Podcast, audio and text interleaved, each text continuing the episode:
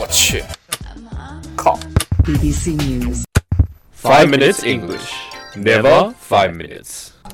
我们的微信公众账号已经开通了，我们每天早上六点半会有一条带有语音的图文，每天呢我们都会讲一个字典里面查都查不到的词儿，俏皮话啊，或者是每个单词儿都认识你，但是你就不认识它的词儿。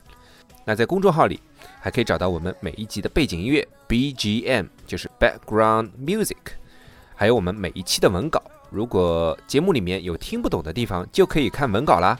那怎么找到我们的微信公众号呢？在微信里搜索“每日五分钟英语”，那个黄色背景的爆炸头就是我们了。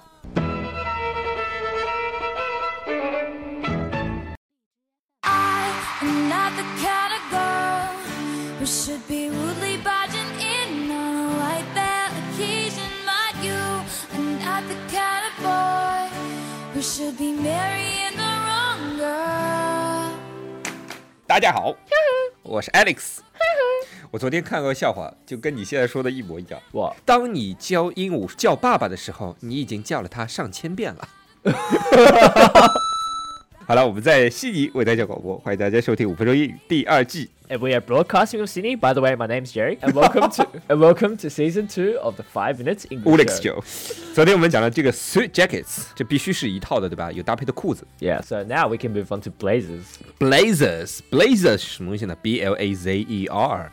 So, So- we've got three levels of formality: suit jacket. Yep. Then we've got a blazer, which is basically similar to the suit jacket, but it doesn't have a matching Trousers, trouser, mm. and it's more formal than a sports jacket. Blazer 其实就是介于 suit 跟 sport jacket 之间，对吧？就比正式的不正式一点，比不正式的正式一点。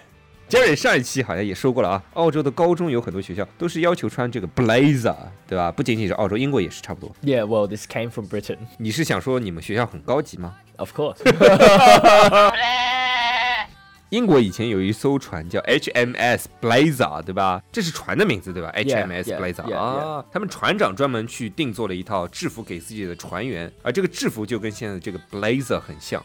So the reason why he ordered a new set of uniform was for Queen Victoria, who wanted to visit his ship. Queen Victoria 要去视察他们的那个船，所以他定制了这个制服 Yeah. 看上去好看一点。 Yeah.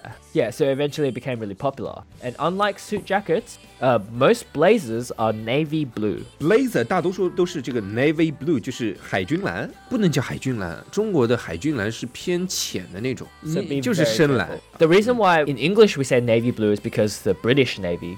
啊、b r i t i s h Navy。其他的这种颜色的 blazer 就比较少见了，对吧？Yeah. So with the blazer, when you put it on, you have a little bit more room, especially in the shoulder. 就是这个 blazer 穿起来要比 suit jacket 要松一点，没有那么紧身，尤其是肩膀这边。 Yes. 所以你穿的时候里面会穿毛衣。 Oh, you can. You can, and it won't look too weird. yeah, so the suit jacket, like we said, is designed so that you only wear a, a shirt underneath, but blazer's different. blazer 其实设计的时候就是要让你里面其实要可以多穿一件毛衣什么的，嗯，就有点土嘛这穿法。 Really? 现在好像不太这么穿了，不过时代在变化， 这不能叫土，时代在变化。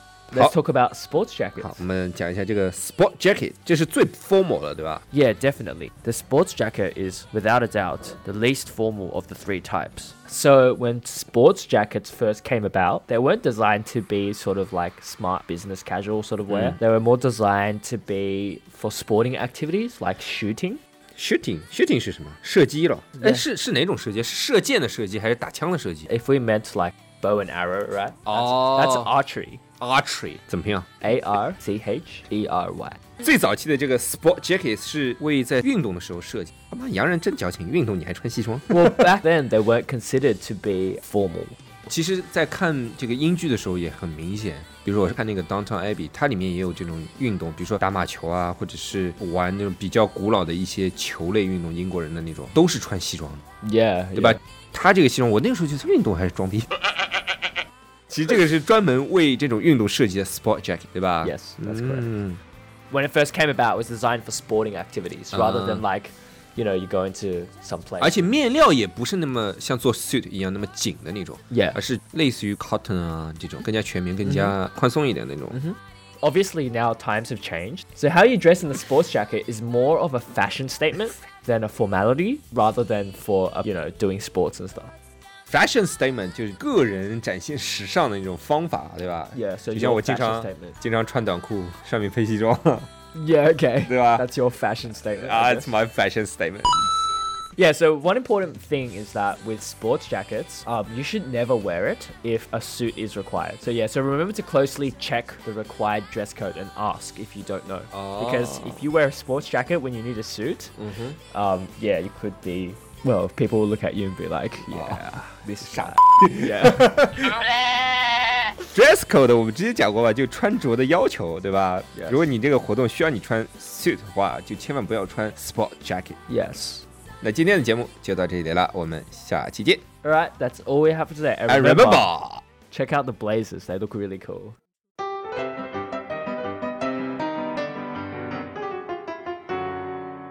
那么今天大家可以在微信公众账号里回复二零七六，就可以看到今天的节目稿子啦。